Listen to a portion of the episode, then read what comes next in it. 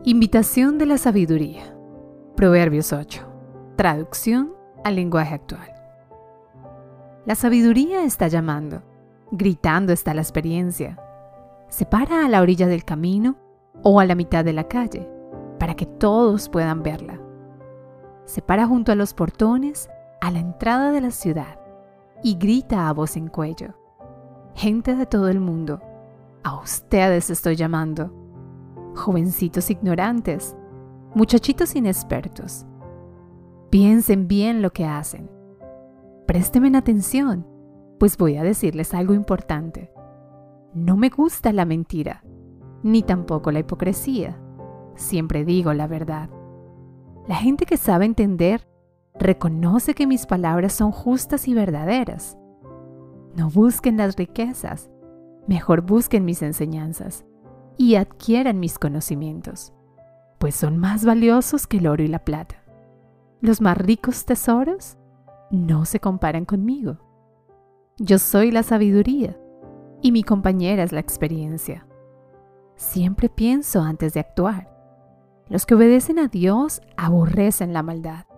Yo aborrezco a la gente que es orgullosa y presumida, que nunca dice la verdad ni vive como es debido.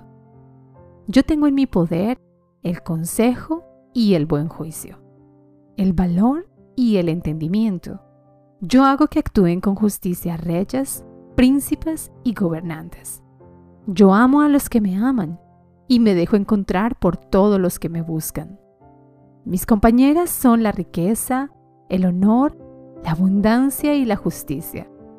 Lo que tengo para ofrecer vale más que el oro y la plata. Siempre actúo con justicia y lleno de riquezas a, todos los que me aman. Dios fue quien me creó. Me formó desde el principio, desde antes de crear el mundo. Aún no había creado nada cuando me hizo nacer a mí. Nací cuando aún no había mares ni manantiales. Nací mucho antes de que Dios hiciera los cerros y las montañas, la tierra y sus paisajes. Yo vi cuando Dios puso el cielo azul sobre los mares, cuando puso las nubes en el cielo y cerró las fuentes del gran mar, cuando les ordenó a las aguas no salirse de sus límites. Cuando Dios afirmó la tierra, yo estaba allí, a su lado, como su consejera. Mi dicha de todos los días era siempre gozar de su presencia el mundo creado por Dios me llenaba de alegría. La humanidad creada por Dios me llenaba de felicidad.